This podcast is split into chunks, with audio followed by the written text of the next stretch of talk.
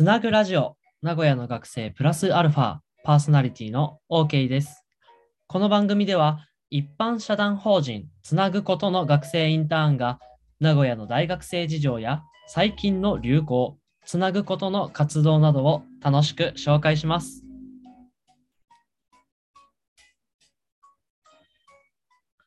今回は名古屋の冬をお話しします。この名古屋の冬って言ってもね、あの単純に寒いとかじゃなくてさ、何してるというか、どういうことがあるか、中でもね、特徴的なものとして、トヨタ合成リンクっていうのがあるんですよ、毎年やってる。トヨタ合成は企業名なんですけど、これ協賛っていうかスポンサーかな。で、スケートリンク、スケートリンクが名古屋の栄に、オアシス21にできるっていうのでね、毎年話題になるんですよね、この時期。で、そのスケートリンク、素人も全然行けて、未経験者も、まあ、大体料金1000円、大人が1000円かな、平日1000円の休日1300円で、で、行けるっていうので、まあ、だからね、やっぱ冬ならではのさ、ウィンタースポーツの一つかな、みたいな雰囲気もあるし、結構人気なんですよね、あれ。で、そのスケートリンクなんですけど、氷じゃなくて床がね、プラスチックに表面ワックスであの特殊な加工したやつで、あの氷よりも滑りにくい、なんか氷、スケートリンクだよって言われてさ、スケートやるって言ってもなんか、滑って転んで頭打ったらどうしようみたいな、ちょっと心配あると思うんですけど、まあ、適度な摩擦具合っていう話を聞きました。聞きましたっていうのも、あの僕なんだかんだ一回もまだ行ったことなくて、高校の時にね、初めて知ったんですよ。友達に行こうって誘われて。けどまあ、なんか、その時行くっていう話になったんですけど、なんかみんなね、みんなっていうかそう、お互いに、なんか栄遠くね、みたいな っていうのでやめちゃったし、大学生になってからもなんだかんだなんか、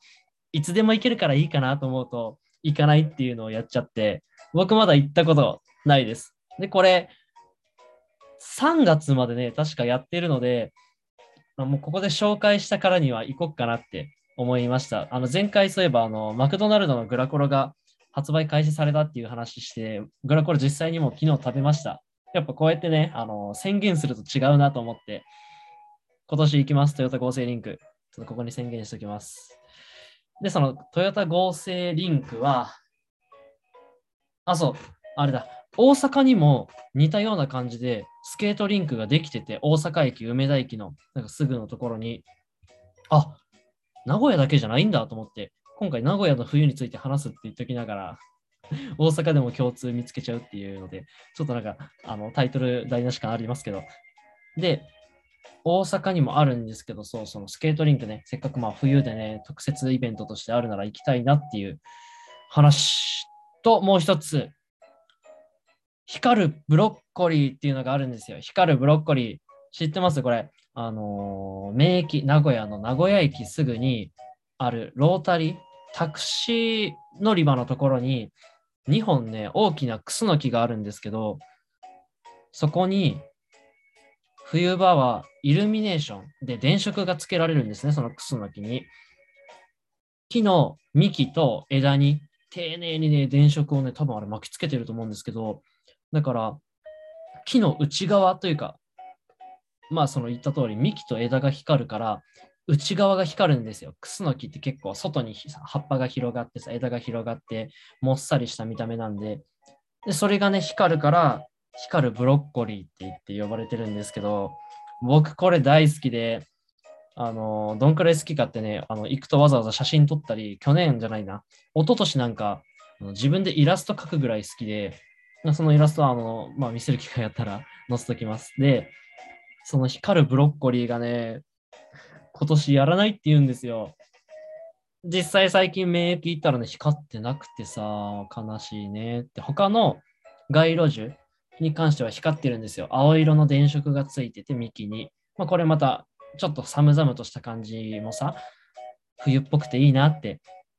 まあだからカップルとかもそういうの見てさ、ちょっとやった電飾、イルミネーション見れたみたいな感じなんですけど、その肝心のさ、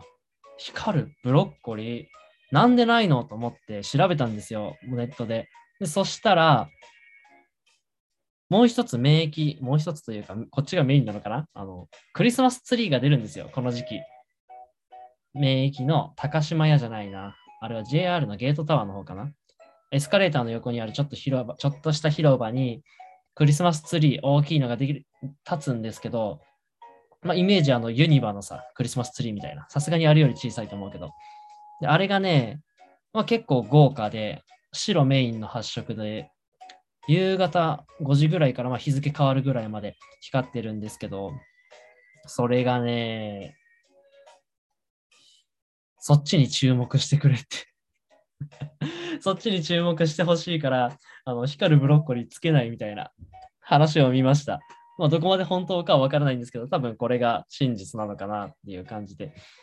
まあ、クリスマスだからね、クリスマスシーズンだから全然そのクリスマスツリーが注目されて叱るべきですけど、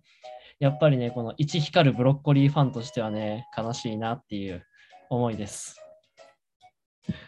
さあ、今回は、えー、名古屋の冬としてトヨタ合成リンクと光るブロッコリーについてお話ししました。まあ、どちらもというか違うな。光るブロッコリーは今年は見れないんですけど、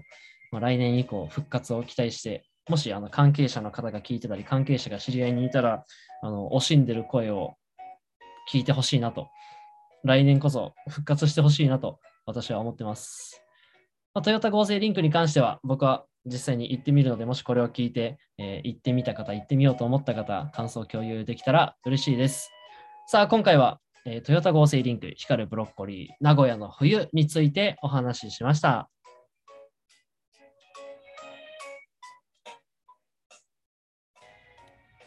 私たちは成長をテーマに学生主体で活動を行っている非営利団体です。